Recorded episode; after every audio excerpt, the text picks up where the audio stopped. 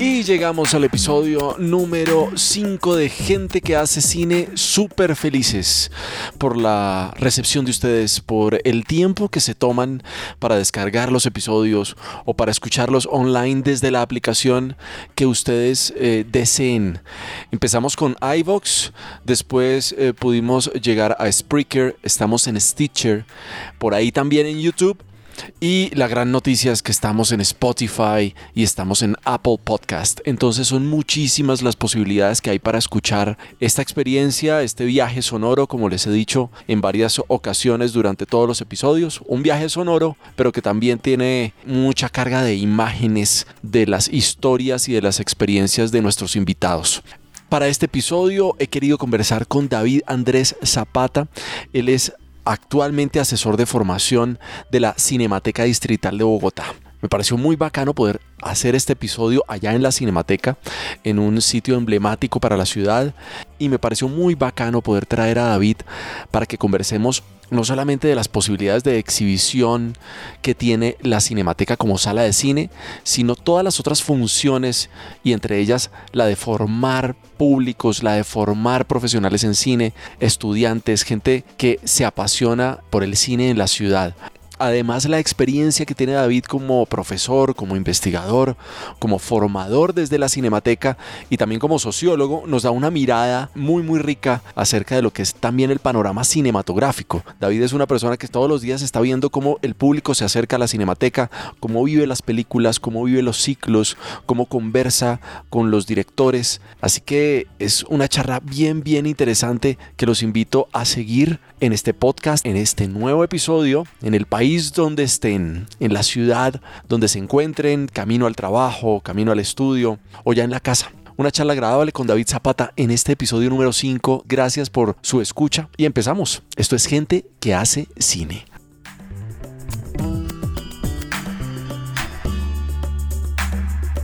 Bueno David, estamos acá en un escenario maravilloso, emblemático para la ciudad, que es la Cinemateca Distrital. Eh, si yo te preguntara que trataras de resumir en una frase o, en una idea lo que significa una cinemateca para una ciudad, ¿cómo, cómo lo, ves? Pues hola Mauricio, muchas gracias por la invitación. Pues es difícil, pero digamos como para los cinéfilos es como el paraíso terrenal para los que nos gusta ver películas. Qué bueno, qué bueno, un paraíso donde podemos encontrar lo que queramos lo que queramos, lo que le encuentra a uno gusto, lo que lo inquieta, lo que lo preocupa, lo que lo emociona.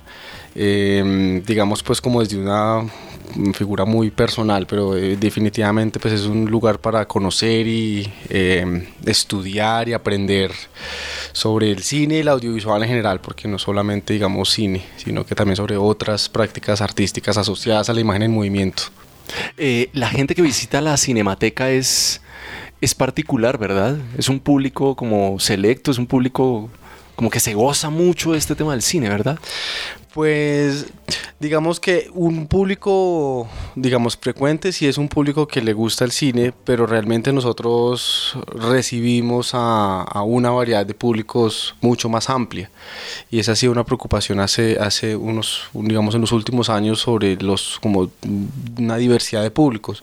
Entonces nosotros tenemos como espacios para eh, habitantes de calle, personas mayores, niños, jóvenes, estudiantes, personas que no solamente son, em, digamos, especialistas en cine, sino que les gusta, como a muchos de nosotros, les gusta ver películas, que les gusta ver cine, eh, pero no necesariamente tienen que ser, digamos, académicos o realizadores.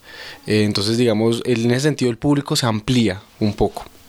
Hay una cosa, hablando de públicos, y voy a hablar aquí como en, no pues a manera personal pero también como representando al, habitante promedio de una ciudad como Bogotá, que probablemente sabe que existe una cinemateca, que ha escuchado que existe la cinemateca distrital. Y lo primero que se imagina que es un lugar para ver películas y probablemente un lugar donde se ven cierto tipo de películas donde hay ciclos especiales. Pero me pasó con mis estudiantes cuando hice una visita reciente acá a la cinemateca, la sorpresa que ellos se llevaron de que proyectar películas era, si mucho, una de muchas funciones de la cinemateca. Eh, ¿cómo, ¿Cómo podemos resumir esas funciones de la cinemateca para los que nos están escuchando? Sí, Mauricio, esa, esa es una, digamos, una, una, concepción que usualmente cuando uno escucha cinemateca, efectivamente lo que piensa es eso, en una sala, en una sala de cine. Eh, pero digamos una manera de resumirlo, eh, eh, el cine o el sector audiovisual es un, un sector, un ambiente, un ecosistema que, que, tiene, digamos, varios actores o varios agentes que la conforman.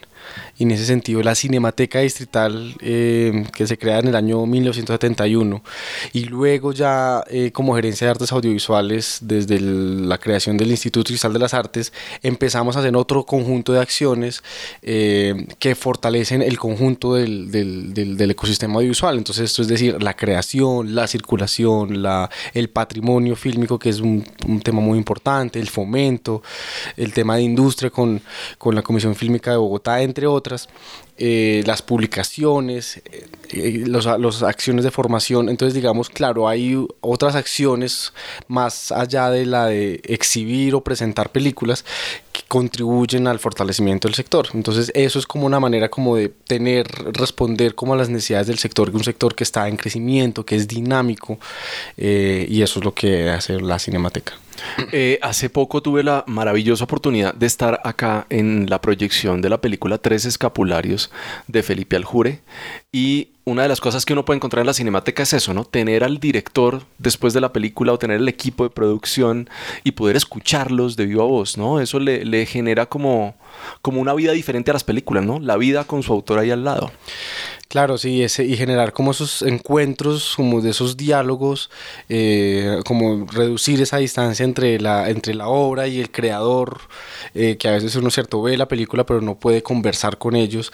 El, espacio de la sala es, digamos, muy, muy bello por eso, porque uno puede, digamos, dialogar con o encontrarlo, preguntarle de primera mano cómo la hizo, qué utilizó, en qué se inspiró, ese, digamos, ese tipo de preguntas que surgen de lo, del público eh, y es, por supuesto, algo que le da mucha calidez a la, al, al, hecho de ver películas o a la práctica de ver cine y es poder dialogar con quien está detrás de, que, de quienes crean la cámara. Tú eres, tú eres asesor de formación y de convocatorias acá, perdón. No, solo asesor de formación. Y bueno, y la asesoría en formación, ese, ese, ese canal de formación de la Cinemateca, ¿en qué consiste? Ok, pues mira, nosotros... Eh, tenemos pues varios componentes y varios, varios proyectos de formación eh, en el cual eh, de, varias de varias artes. Entonces digamos está la Cinemateca Rodante que es una acción que surge en el 2012 para eh, descentralizar la acción de la Cinemateca en las, en las localidades de Bogotá. Y allí digamos en los últimos años hacemos talleres de creación de cortometrajes de ficción, documental, animación, videoclip, talleres con poblaciones étnicas, con distintos jóvenes. Entonces ahí por ejemplo en ese espacio es muy bello pensarnos las metodologías, identificar los talleristas, la manera manera como crear y eso lo hacemos en conjunto con el equipo. Eh, otros espacios como para... O sea, van a las localidades. Vamos a las localidades. Exacto. Encuentran, digamos, como alianzas con los colegios. ¿Cómo, cómo, cómo funciona? Exacto. Digamos, Cinemateca Rodante lo que hacemos es que efectivamente vamos al territorio, vamos a las localidades, nos asociamos con centros, colegios, bibliotecas eh, y hacemos el espacio allá. Y ya con talleristas, que nosotros lo, lo, lo, lo decimos como, como la selección Colombia de, de, del cine, como con la gente que está realizando y, hace, la, tiene la práctica del cine, ellos son nuestros talleristas. Pero ahí lo que nos pensamos con ellos es la metodología eh, y la pedagogía de, de, la enseñanza de la creación audiovisual, en ese caso particular. Eh, aunque también tenemos talleres, por ejemplo, de preservación o de patrimonio fílmico o de circulación para el tema de salas asociadas. Entonces, digamos, mi papel en este caso es acompañar el diseño metodológico, el diseño de los temas eh, y la ruta como de aprendizaje eh, para todo el desarrollo. Eso es lo que hacemos. Y ese con otros procesos de formación. Lo mismo en con otros procesos de formación. Entonces tenemos Cátedra Cinemateca, que es un espacio para la formación de críticos o investigaciones sobre el cine colombiano. Eh, un espacio para la eh, que llamamos Laboratorio de Patrimonio Audiovisual, que también es un espacio para la reflexión alrededor de qué hacemos para conservar las imágenes que estamos produciendo y que se han producido, que es uno de los pilares misionales de la Cinemateca, que es la preservación del patrimonio audiovisual. Em, por ejemplo, ahorita estamos eh, muy felices de lanzar nuestra segunda cohorte del curso de formación en línea sobre cine y ciudad.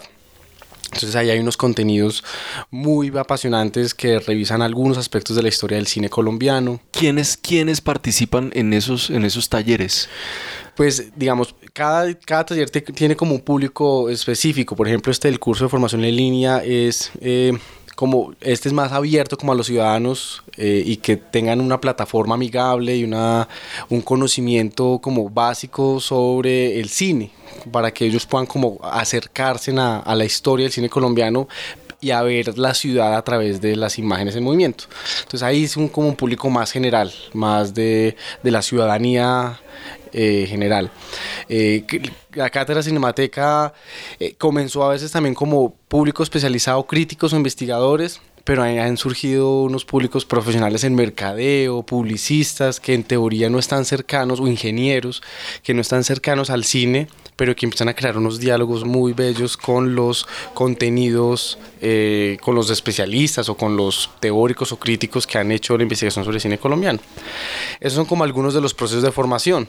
Otro que hacemos muy bello es el taller de, taller de creación de juguetes ópticos, que lo que hacíamos con profesores em, o con jóvenes es la fabricación o la creación de estos juguetes precinematográficos para, digamos, acercarnos a la creación de cómo es que se produce la imagen en movimiento, cómo de, dónde viene la producción de imágenes como en movimiento. cámaras oscuras y ese tipo de cosas. Exacto, juguetes ópticos, praxinoscopios, eh, teatros de perspectiva, taumatropos. Bueno, pero entonces uno quiere acceder a ese tipo de talleres, ¿qué hace? Ok. Está en la página de la Cinemateca, hay unas convocatorias. Efectivamente, nosotros todos nuestros talleres lo, divulga, lo, montamos en nuestra página web y lo compartimos en nuestras redes sociales a través de, de, digamos, de formularios en línea para la inscripción. Y se hacen procesos de selección, a través de cada proceso tiene, digamos, unas características para aplicar. Buenísimo, buenísimo. Y bueno, son... Eh, súper abiertos al que quiera aprender el cine. No, no, necesito ser específicamente un conocedor o un crítico, ¿verdad? Sí, eso, eso es, eso siempre ha sido como vital para nosotros en estos procesos de formación, porque hay muchas personas que, que digamos, no tienen la posibilidad de acceder a una formación especializada o aún teniéndola, también deciden participar en esos procesos. El, el mejor ejemplo es Cinemateca Rodante. Cinemateca Rodante se propone como una posibilidad de encontrar la ciudadanía con el sector profesional con los que están en la industria, los que están en, el, en los profesionales, y tienen esa posibilidad. Entonces ahí participan estudiantes de carreras universitarias de cine o personas que están empezando a ser youtubers o empezando a, a, curiosear con la imagen con cámaras. Entonces ahí hay mucha diversidad de conocimientos, también de diferentes edades, que uno ve en un mismo grupo jóvenes, eh, universitarios, con personas mayores o con adultos y entonces se crea una, una relación bien, bien interesante. Eh, vos sos sociólogo. Y una de las cosas que he encontrado haciendo estos podcasts es eh, la variedad de profesiones que terminan entrando al cine, ¿verdad? Eh, esto es gente que hace cine y yo considero que vos estás haciendo cine, no necesariamente en la realización, pero sino en toda esta otra etapa que también hace parte del cine, ¿no? La divulgación, la formación. ¿Cómo, cómo sientes que se vincula ese estudio sociológico con, con tu labor ahora? es vital. Eh, sí, yo no, pues nunca pensé que ibas a terminar por acá en la, en la cinemateca, pero siempre yo comencé como cineclubista, como muchos de los, de, de, los colegas, comencé como cineclubista y como cineclubista eh, comenzaron en ese momento muchas preguntas que todavía me sigo haciendo hoy y que las veo en la sala de la cinemateca con, las, con, con la gente. Y es la posibilidad de compartir contenidos con una diversidad de públicos. Entonces, en, mi cine, en el cineclub que yo tenía, que lo, lo creé en Chinchina, muy inspirado por el cineclub Guard de la Universidad de Caldas, era mm, eh, cómo estos ciclos especializados eh, funcionaban con profesores, con estudiantes, habían lustrabotas que asistían a, al cineclub y unas películas funcionaban, otras no, entonces siempre me hacía como unas preguntas sobre la apreciación cinematográfica. Y claro, lo que tú dices es muy cierto, eh, yo por ahí digo que todos los caminos conducen al cine porque desde lugares muy disímiles uno encuentra la senda del cine y viene a estos lugares, que eso es muy bonito. Entonces, por supuesto, los sociólogos yo no puedo quitarme esas lentes y, esos, y, esas, y esas gafas de los conceptos sociológicos porque yo a través de ellos veo cómo uno aprecia las películas, cómo las recibe. Me encanta leer los rostros de la gente cuando ve las películas, que eso es, digamos, una cosa bien, bien, bien bella. Sí, como otro tipo de pantallas estás otro viendo. tipo de pantallas, sí. Qué bacano. Y bueno, y, y, y, ¿y cómo está el cine en esa región de Colombia? En el Caldas, en Manizales, en esa zona. Pues yo estoy un poco desconectado de, de, lo que, de lo que sucede de lo que sucede allá eh, Caldas ha sido una ciudad donde, digamos, ha tenido poco, poca producción cinematográfica, pero lo que sí está sucediendo ahorita es que hay mucho, muchos jóvenes que están, digamos, que han ido a estudiar afuera del país o que han venido a estudiar a Bogotá o en carreras asociadas al cine como comunicación social o incluso carreras de ciencias sociales o diseño visual, empiezan a hacer un trabajo cinematográfico. Y en ese sentido ha sido, por ejemplo, muy importante el papel de la convocatoria de creaciones regionales de proimágenes que ya han ganado, colegas han ganado eh, esas, esas premias y han empezado a hacer sus primeras producciones. Entonces está, está teniendo una, una efervescencia pequeña, pero muy interesante de jóvenes que están haciendo producciones con unos puntos de vista bien, bien interesantes de lo regional. Quiero volver al tema de la cinemateca desde dos, desde dos puntos. Eh, mencionabas ahorita el tema del patrimonio fílmico. Em, y es como rescatar las imágenes que también la gente ha filmado, ¿no? Eh, me imagino que eh, la Cinemateca también se preocupa por buscar las personas que hayan o las organizaciones que hayan filmado en Super 8, en 8 milímetros, como toda esta historia de Colombia que fue como desde la casa, ¿verdad? Pero también hay alguna preocupación por lo que se está grabando ahora con dispositivos móviles, con con todo lo que estamos haciendo, toda cantidad de historia y memoria que estamos juntando los colombianos en nuestros bolsillos, pero después ¿para dónde va a quedar eso? De acuerdo, esa ha sido una, una, una pregunta reciente. En el laboratorio de, patrimonio hemos tenido como a expertos sobre ese tema que, que, que, dialogamos con ellos, Pablo Tosini, Daniel Teruggi vino hace un par de años, un poco como esa reflexión sobre, la, sobre el soporte digital y sobre las imágenes que estamos produciendo. Ahorita vamos a abrir en estos próximos días una convocatoria para los para en, en Cinemateca Rodante que reflexiona alrededor de eso y es que usualmente cuando uno crea las imágenes tiene poca preocupación, se preocupa en la creación, hacerla que se vea bien, que, que cuente una historia. Pero en cómo conservarla. Quizás piensa en la circulación, pero no piensa uno en la preservación. Y ahí sí, como dicen, digamos, como por ejemplo, como dicen otros colegas, es importante pensar en la preservación como una, un eslabón más de la cadena de la producción audiovisual y que esas imágenes de alguna manera se conserven. Entonces, eso lo hacemos a través también de un taller de formación. Tenemos otro proyecto muy chévere que se llama Biblioteca Local, que se ha preocupado por destacar la memoria audiovisual de las localidades y un poco eh, va en esa vía de rescatar eh, esa, esa, producción local y esa producción de los, de los realizadores, digamos, en digital y recientes que, que por lo regular pues, se pierden en, o las perdemos. Nuestros propios discos duros son un desorden a veces. Claro, totalmente. El otro tema que me parece interesante tocar, aunque hay muchos temas de la Cinemateca que probablemente nos gustaría tener más adelante a la directora de la Cinemateca en este podcast, pero el tema de la Cinemateca al Parque fue, yo creo que este año fue una cosa espectacular. Siempre es espectacular, pero yo particularmente vi una convocatoria y una cantidad de gente impresionante gozándose el cine en afuera. ¿Verdad? O sea, la cinemateca no solamente cumple esto, sino afuera. ¿Cómo lo viste, no? Desde tu mirada sociológica, ¿cómo viste ese fenómeno? Sí, pues Cinemateca El Parque es un espacio muy bello para nosotros también de llevar el cine a un espacio público, de poder tener la, experiencia de ver cine al aire libre. Y esta edición de Cinemateca El Parque estuvo bellísima. El espacio del Museo del Chico, por supuesto, es un espacio muy fascinante. Eh, desde mi lugar un poco, por ejemplo, eh, en la, nosotros tenemos una carpa de juguetes ópticos donde con niños creábamos estos taumatropos y producíamos con ellos esas primeras imágenes de movimiento con, con niños. Entonces también es muy bello los niños viendo Coco en la mañana eh, y los jóvenes ya produciendo, viendo los, las películas de la tarde. Entonces también la experiencia y la respuesta de, de, del público de, por ejemplo, lo, la función final de Somos Calentura, 3.000 personas viendo más o menos una misma película. Solo eso ya es una experiencia que sobrecoge, ¿no? ¿Cuántas salas se reúnen ahí, ¿no? De cine. Ahorita que es tan complicado el tema de la difusión, de la exhibición. Eh, y bueno, hablando de eso, eh, ¿cómo ves el tema tú, ya que estás viendo aquí todos los días que entra gente, cómo, cómo ves eh, el, el gusto de la gente por otro tipo de cine diferente al comercial que se, que se proyecta acá en la Cinemateca? Pues ahí es un tema, es un tema complejo, es un tema complejo que, que- que tiene, digamos, muchas aristas, el, el tema de la, de la circulación y la apreciación del cine. Es un tema que tiene muchas aristas.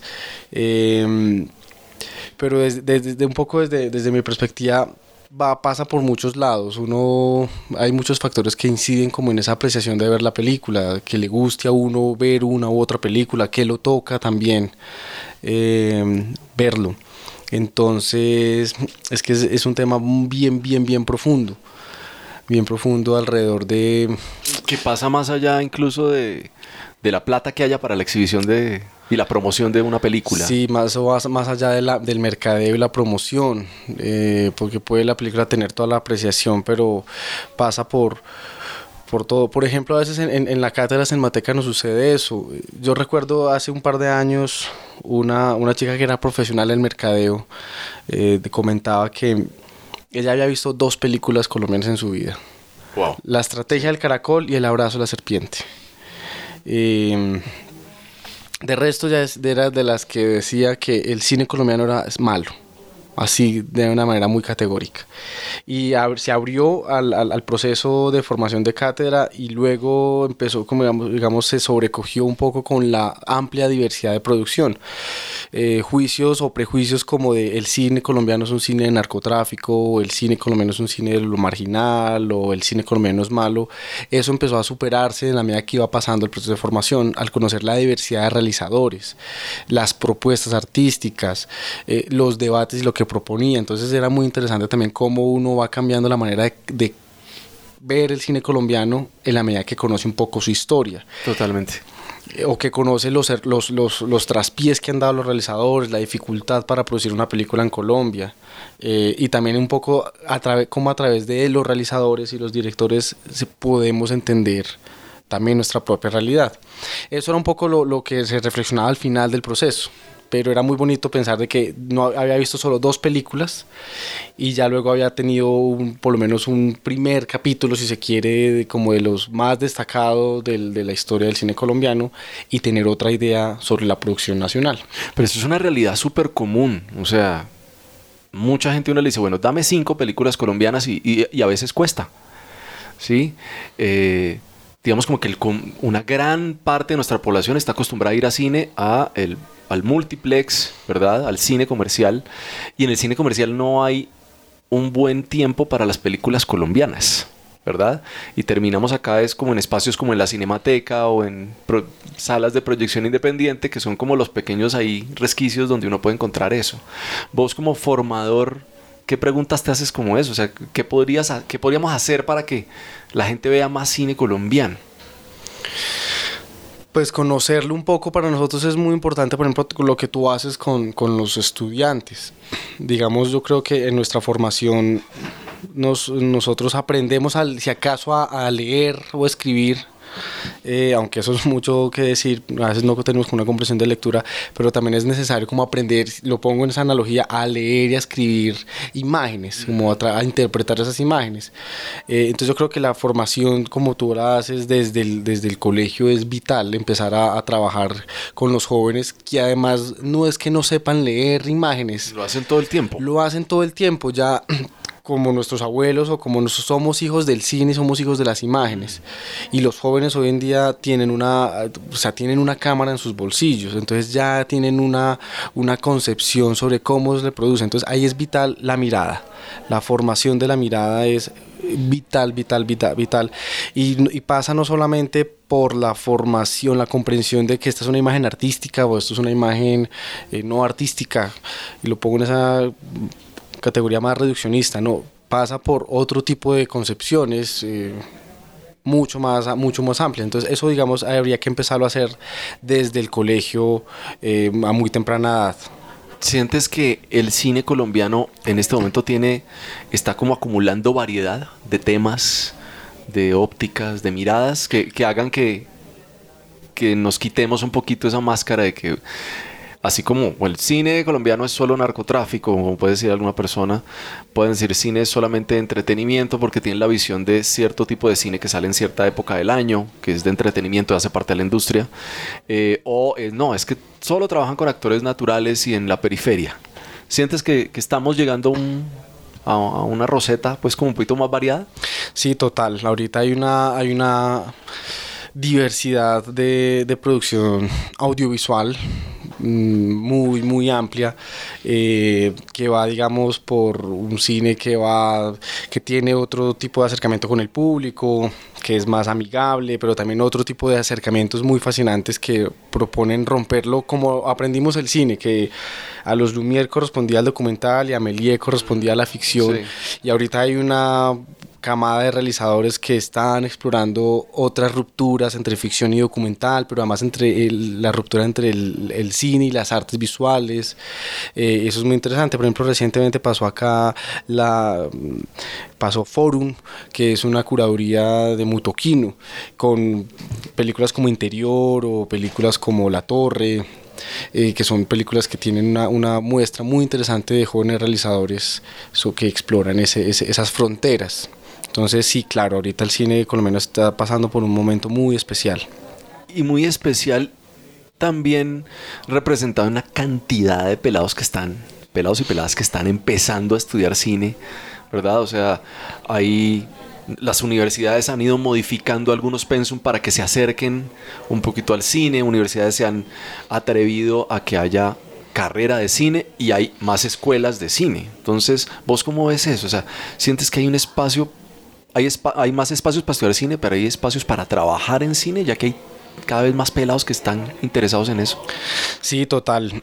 Y incluso yo me voy un poco más, más, más, un poco más temprano. Claro, hay una producción incluso ya desde colegios, hay festivales. Eh, tú dialogabas con Mónica sobre el Festival Intercolegiado de Cine, entonces también hay producciones en los colegios con profesores, no sé, de filosofía, de física, eh, que están haciendo producción con audiovisual con los, con, los estudiantes de noveno, décimo y once. Y por supuesto ya hay más producción. Eh, eh, formación de, realizadores en, en, carreras de cine. Y por supuesto empiezan a abrirse otros campos y otras posibilidades laborales, ¿no? Em, al, sector audiovisual crecer, se empiezan a, a, crear también necesidades de especialidades en muchas áreas que antes no teníamos y eso también es, digamos, una posibilidad muy interesante. Desde la Cinemateca también intentamos contribuir a eso, por ejemplo, en, desde la Comisión Fílmica con el espacio de eh, gerencia de locaciones, que es un aspecto, digamos, muy específico de la producción cinematográfica, algo, digamos, muy especializado. Eh, porque es necesario contribuir como a esa especialización en la producción audiovisual. Eh, cuéntame un poquito en qué consiste eso de la gerencia de locaciones. Un poco, digamos, ya en términos como de sector y de, y de industria, eh, es un área muy específica. Eh, nuestra cinematografía hasta hace unos años no tenía como una figura dentro del, dentro del, dentro del grupo de, de producción que se especialice en gestionar, gerenciar, coordinar, incluso ya hasta la posibilidad de, de, cerrar una locación. Por lo regular lo, lo hacía un producto, el productor de campo o el, o el, productor general de la película de una manera como lo llamamos popularmente como todero. Sí. Em, pero ya a partir de la llegada también de rodajes internacionales, esta figura empieza a tener una, una, figura bien importante, una persona que se concentre solo en administrar y gerenciar una locación desde la preproducción hasta la después del rodaje. Ese es un tema súper chévere y hay una cantidad de temas relacionados con la cinemática que creo que lo vamos a tratar en otro podcast, como el tema de el Beckman, ¿no? Que es toda esta, esta biblioteca hermosa de una cantidad de cosas que puede uno como estudiante de cine, como eh, queredor del cine, si se me permite el, el término, venir acá y gozárselo, ¿no? Esto es como una como un gran edificio lleno de juguetes para los que nos encanta el cine, ¿sí o no? Eh, David, quiero pasar a, a una, a una parte del podcast que me parece bacanísima, que es ya preguntarte por tus gustos y eh, por tu mirada, sí, con respecto al cine. ¿Te parece? Claro que sí. Listo. Entonces, quisiera preguntarte primero por una anécdota, una anécdota aquí en, en- en la Cinemateca, algo que te ha parecido gracioso, chistoso, curioso, que ha pasado en tantas proyecciones o en tantos procesos de formación en los que has estado. Por ejemplo, pues una anécdota, una anécdota a la que le tengo mucho cariño. Nosotros teníamos un espacio que se llamaba Rayito, que era un espacio para atención a primera infancia. Y con los artistas formadores, eso lo hacemos en, en lo hacemos en asocio con el programa Nidos de, de, de IDARTES. Eh, los artistas diseñaron una experiencia, convirtieron esto en una selva, con cojines, con puff, con telas. eh, y entonces, digamos, este espacio se transforma significativamente de otra manera. Entonces, eh, la, la experiencia era que los niños cogían, cogían ese tapete morado que tú ves y le daban rollitos todo ese tapete, se corrían por la sala, eh, increíble. O sea, o sea, nosotros a veces como equipo también nos poníamos a jugar con los niños acá. Entonces es una experiencia de otra manera de acercarse al cine muy, muy fascinante. Como convertir la Cinemateca en un, en un- en un lugar de juego. En Eh, un lugar de juego, sí. O sea, eso es como que todos nos reíamos. Obviamente, luego ese tapete también terminaba. eh, o de- o hacer aseo. tocaba hacer. Pero era increíble. O sea, realmente es como jugar alrededor del cine, leer, jugar con juguetes ópticos, con sombras, ver. Ellos se veían con, con otro, que se veían en la pantalla, ¿no? Increíble. O sea, yo, por ejemplo, yo no olvido, lo hicimos hace como tres años y yo jamás olvido esa experiencia. Volvamos a, allá a Caldas.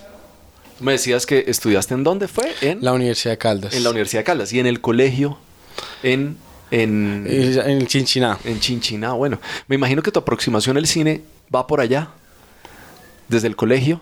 ¿Te encantaba sí, claro. el cine? Sí, claro. ¿Y cuál es esa película que dijiste, Dios mío, me gustó y por aquí voy a seguir explorando? ¿Te acuerdas de esa película? Sí, yo la primera cosa rara, rara que vi, que, que no sé, que vi fue como eh, Odisea en el espacio. Sí. A mí me gustaba mucho el tema de la astronomía y de y fue por, digamos por esa, esa inquietud por la astronomía y, y por los viajes espaciales que me acerqué a esa película y fue muy rara porque esperaba no sé inicialmente Star Wars o alguna cosa Totalmente. pero ver op art ver una cosa rara la música es como que uno dice esto no es normal Claro que sí. ¿Y, y te sigue gustando esa película hoy o cada vez la gozas más? Total, quisiera verla ahorita que está restaurada, la restauraron este año, la presentaron este año. Ah, buenísimo.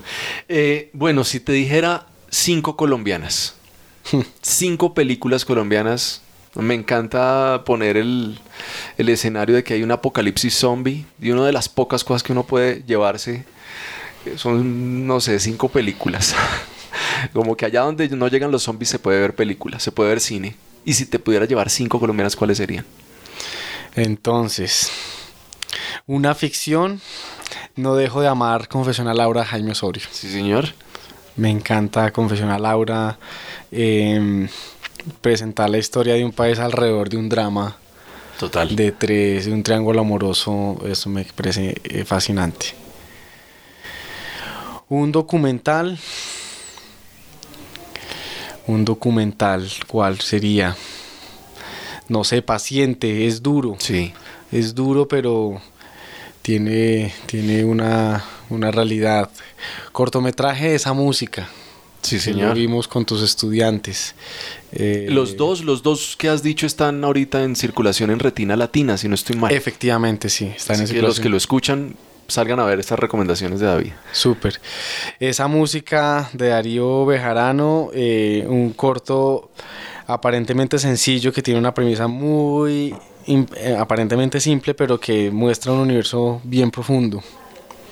Eh, una animación Virus Tropical, Sí, señor. que es como animación para Súper, súper reciente. súper reciente, una animación para niños con barba.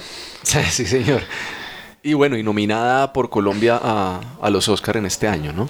A los Goya, si no estoy mal. Ah, sí, claro. Sí. A los Estuvo Goya. como en el grupo de En películas grupo. seleccionadas. Estaban como preseleccionadas, sí. ¿Y qué más se nos queda por allí? No sé, otra, otra. Van cuatro. Van cuatro producciones cinematográficas colombianas, una más. Una más, pues La Sirga. La Ah. Sirga me gusta mucho también, explora como esta idea del paisaje y jugar con esa niebla de la laguna de la Cocha. ¿Te gustó de primerazo la sirga? Sí, sí, me, quizás por, por, por venir de Manizales que viene, que es donde está plagada de niebla, eh, genera también mucha identificación con esa montaña y con, ese, con los Andes y con la niebla, pero además también ver un poco la historia y el y la violencia y el conflicto alrededor de como esa metáfora de la, de la niebla, del de- desplazamiento Además, muy, muy sutil. Muy, muy sutil, ¿no? Muy Sin sutil. mostrar... Y ahí la exploración del sonido de César Salazar es bellísimo, un sonido muy, muy bello. El, el cine tiene eso, ¿no? Las conexiones con los imaginarios y con la memoria particular del espectador, ¿no? Entonces ahí te conecta sí, de una vez con eso. Eh, y una serie, por ejemplo, ahorita que están tan, tan de moda las series y consumir series. Yo soy malo para las series. ¿Sí? Sí, soy ¿Te malo gusta para las más la- series. La, unidad de la película? Pero no porque sea malo, no porque no me gusten, sino porque son muy adictivas. Ah, ya, ya, es una autorregulación. Son una autorregulación. No, soy muy, soy muy malo para serie, pero una serie que me gustó mucho se llama, era El Imperio del Contrabando, Ajá. que eh, la, la produjo Scorsese. eh, y el primer episodio lo dirigió Scorsese, era producida por HBO. Esa serie fue muy buena sobre los sobre el, el contrabando y la época del prohibicionismo en los años 20 en Estados Unidos. Qué bien. Ya de hace unos años, no la conozco.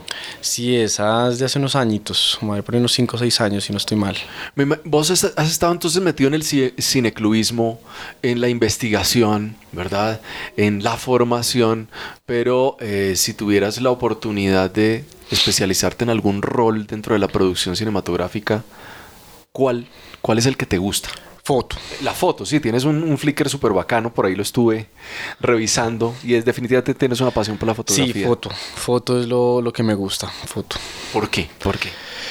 Eh, un poco por, por la mirada también, el- el- la preocupación como de un punto de vista, de tener una, de, de seleccionar de un campo visual, digamos, eh, y tener que seleccionar, encuadrar una porción del, del paisaje o el entorno a través de, de- de un dispositivo como la cámara es algo que siempre me ha interesado. Eh, entonces definitivamente la foto me, me interesa muchísimo, también como una manera de acercarme, por ejemplo, a los, quizás por esa herencia etnográfica, si se quiere, la sociología, como de poderme acercar a través, con, a través del otro, con el otro, en, en este caso a través de la cámara. Pero serías definitivamente director de fotografía de documentales. Posiblemente, aunque insisto, esa frontera entre ficción y documental toca ponerla en entredicho, porque hay muchas cosas que solo en el punto de vista o en la elección de uno donde hace el encuadre, ahí ya hay un, un- Claro, ya digamos, la subjetividad lo atraviesa uno definitivamente. Si pudieras eh, escoger un país donde hacer procesos de formación, o sea, aparte de Colombia, montar una cinemateca, mira, aquí, aquí está la plata. Tengo mucho interés recientemente en los Andes, Ah, o sea, como en la región de los Andes, entonces no sé, escenarios como Ecuador, Perú, eh, Bolivia, eh, me, pare- me llaman mucho la atención, digamos, por lo regular siempre tenemos los referentes alpinos o los referentes eh, euro- europeos, pero eh, ahorita recientemente tengo una preocupación, una- un interés en la mirada de los Andes, Qué como del, de los, del vecindario, ¿no? como lo que es la, la región de los Andes, también con conjunto. Entonces sería muy interesante también como ver esas imágenes.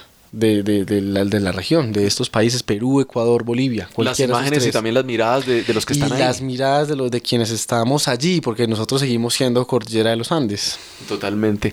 Y si pudieras escoger un pueblo eh, de Colombia para contar una historia, ¿cuál sería el primero? Listo, aquí está el presupuesto, está tu cámara, te encanta la fotografía, ¿dónde te gustaría contar una historia?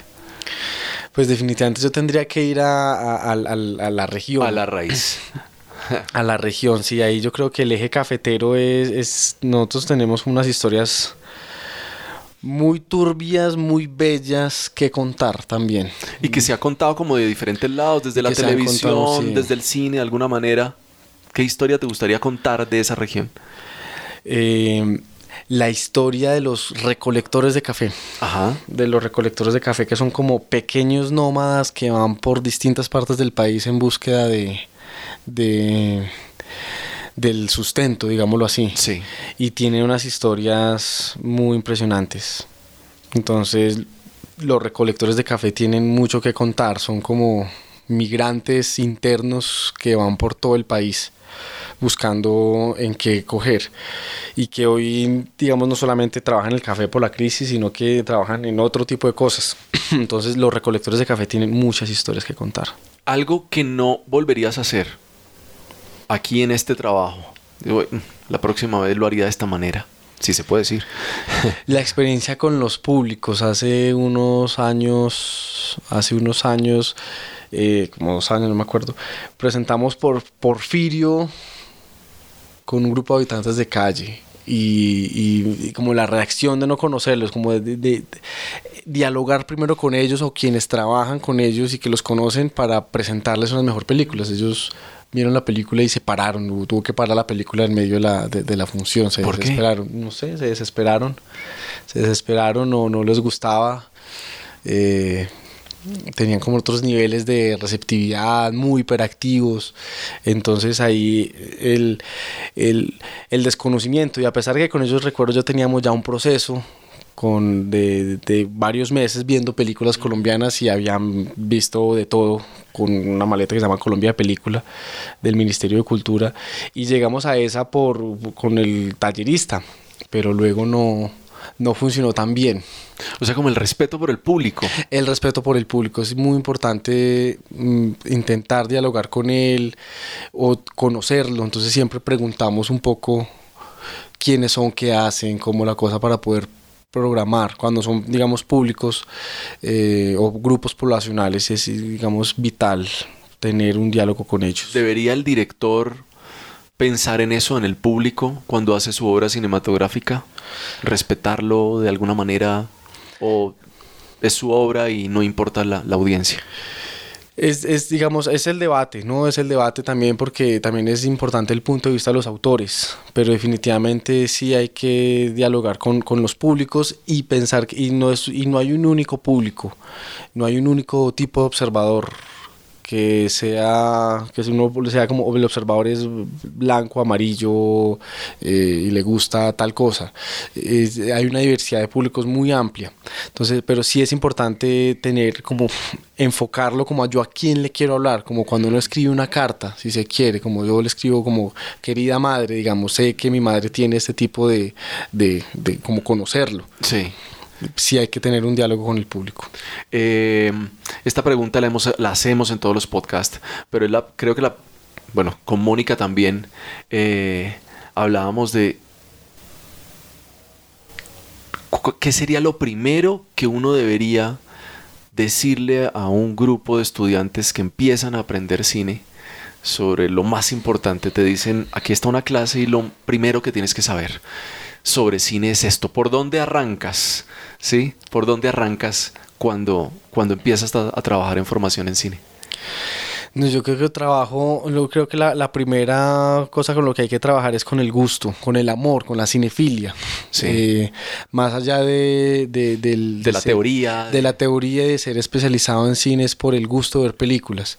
Y un poco cuando a veces yo cuento, cuando la gente, yo comienzo contando, eh, el origen de la cinemateca es un poco responde también a esa cinefilia. Eh, los fundadores, Hernando Martínez Pardo, Hernando Salcedo Silva, Hernando Valencia Goe, que el, eh, Francisco Orden, ellos digamos comienzan también desde un poco desde la cinefilia y por supuesto ya luego crean la historia del cine colombiano, fundan la cinemateca, ¿cierto? Pero es como desde el amor al cine o el gusto de ver cine, que a todos nos gusta ver películas, sea de terror o de drama o de acción. Entonces empezar por el gusto de ver el cine. Y a partir de allá sí empezar a preguntarse cómo es que se hizo esa película, cómo se hizo ese efecto especial, o qué historias me están contando, yo qué veo a través de esas películas. Pero sobre todo el amor y la pasión que todos no podemos tener por el gusto de ver películas. Es lo más bacano ver películas y en un espacio así y con una persona como vos que está trabajando por la formación en cine en esta ciudad. Gracias David por estar acá en el podcast. Gracias Mauricio por esta conversación a ustedes y a vos por toda la acción que estás haciendo.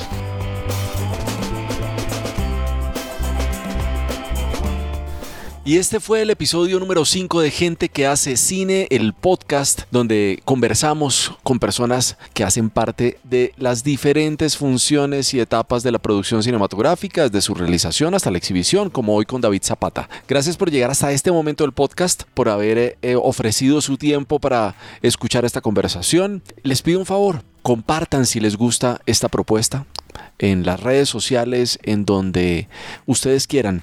Y de pronto también comenten en la plataforma donde lo estén escuchando, iVox, Spreaker, Stitcher, Apple Podcast, una reseña ahí nos, nos serviría muchísimo para saber sobre todo su percepción acerca del programa, qué parte o qué preguntas son las que más les llaman la atención, qué invitados les gustaría tener próximamente. Nos escuchamos una vez más en un capítulo, en un episodio de Gente que hace cine. Soy Mauricio Romero. Chao, chao.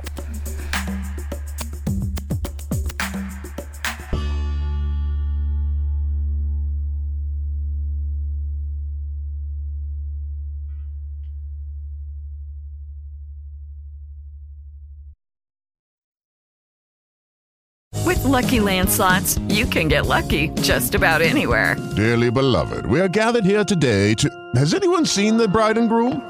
Sorry, sorry, we're here. We were getting lucky in the limo and we lost track of time. No, Lucky Land Casino, with cash prizes that add up quicker than a guest registry. In that case, I pronounce you lucky. Play for free at LuckyLandSlots.com. Daily bonuses are waiting. No purchase necessary. Void where prohibited by law. 18 plus. Terms and conditions apply. See website for details.